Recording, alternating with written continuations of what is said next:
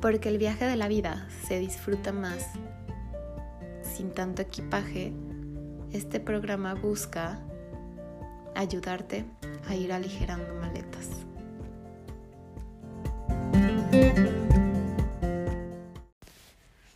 Hola, soy Alejandra Campos y hoy quiero hablar con ustedes acerca de algo que considero súper importante y es saber quiénes somos. Es una pregunta que generalmente cuando alguien nos hace, nos es muy, muy, muy difícil responderla. Y creo que es porque a veces nos sentimos perdidos. Creo que en parte el hecho de sentirnos perdidos, de no saber quiénes somos ni qué queremos, hace que nos desesperemos o que tomemos caminos que no son realmente los indicados. No sé en qué momento dejamos de vernos en el espejo. Ya saben, como si nuestro espejo estuviera empañado.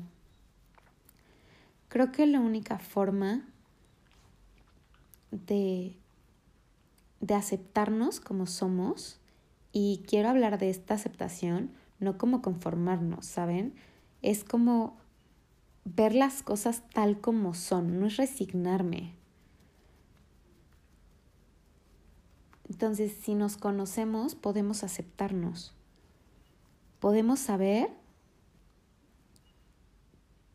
qué queremos, ¿no? Y quiénes queremos ser. Hay preguntas que creo que nos tendríamos que hacer, como ¿qué me hace feliz? Después de contestar esa pregunta de qué nos hace feliz, también creo que tendremos que cuestionarnos qué necesito y cuánto. Creo que a veces vivimos en esta sociedad tan globalizada y de consumo que a veces basamos nuestra felicidad en todo lo material.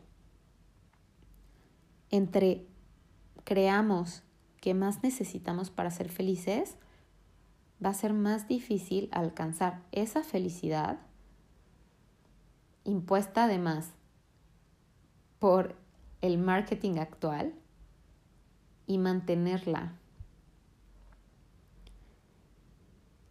Entonces creo que es importante que profundicemos en nosotros, que pensemos en cuáles son esas cosas importantes para nosotros después de pensar qué cosas son importantes para mí, creo que deberíamos de buscar nuestro propósito, cuál es nuestra razón para vivir,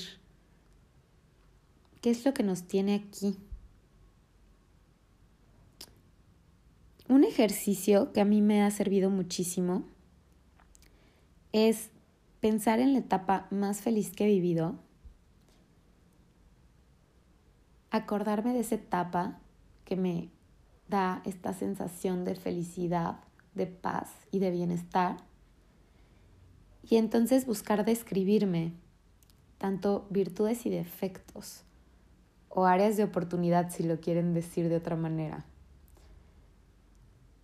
Porque siempre los tenemos, chicos, porque al final la realidad es que no conozco una sola persona que tenga puras virtudes. Todos tenemos áreas de oportunidad esos pequeños defectos que la realidad es que a veces nos ayudan mucho, pero que tenemos que aceptar si queremos cambiar.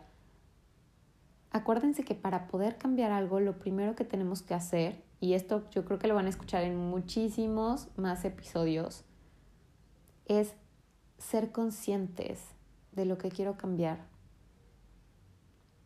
Entonces, descríbanse y después de terminar esa lista, váyanse al día de hoy. Hoy quién eres, cómo eres hoy, qué cosas ya no tienes, qué cosas has mejorado, qué cosas has adquirido de manera negativa.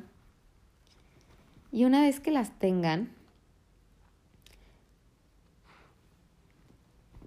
piensen cuáles quieres cambiar. Pero antes de pensar, porque aparte nos vamos a ir obviamente a las negativas, antes de decidir cuáles quieres cambiar, es importante que pienses en qué te han ayudado, para qué te han servido o qué te han enseñado, qué has aprendido gracias a eso. Es decir, si soy muy enojona, a lo mejor lo podría ver como un defecto. Pero ha habido veces que me ha servido porque he podido defender a otros o porque me he podido defender a mí misma o porque he podido poner límites para que no las demás personas no sobrepasen sus acciones. Una vez que entendemos que esas cosas negativas también nos sirven, ahora sí, decide cuáles quieres cambiar, cuáles quieres modificar. A lo mejor, ok, voy a modificar ser enojona, no voy a enojarme con cosas simples o a cada rato. Entonces, no busco dejar de ser enojona, simplemente de controlar mi enojo.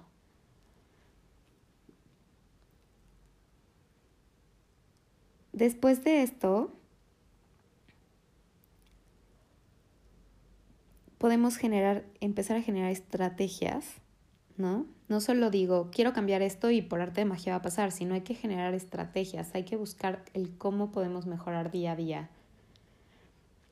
Y creo que algo súper importante de ahí vendría que tiene que ser compatible, estos cambios tienen que ser compatibles con nuestra razón para vivir.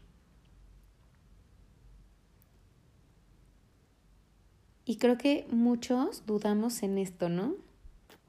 En, híjole, ¿cuál es mi propósito de vida? ¿Cuál es mi razón?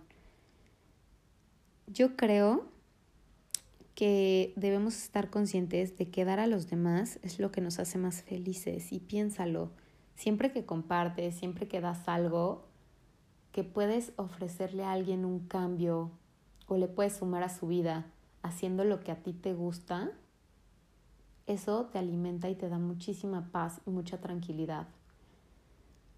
Entonces creo que una buena pregunta podría ser, ¿qué tengo para dar a los demás? Y unirlo a nuestro propósito de vida.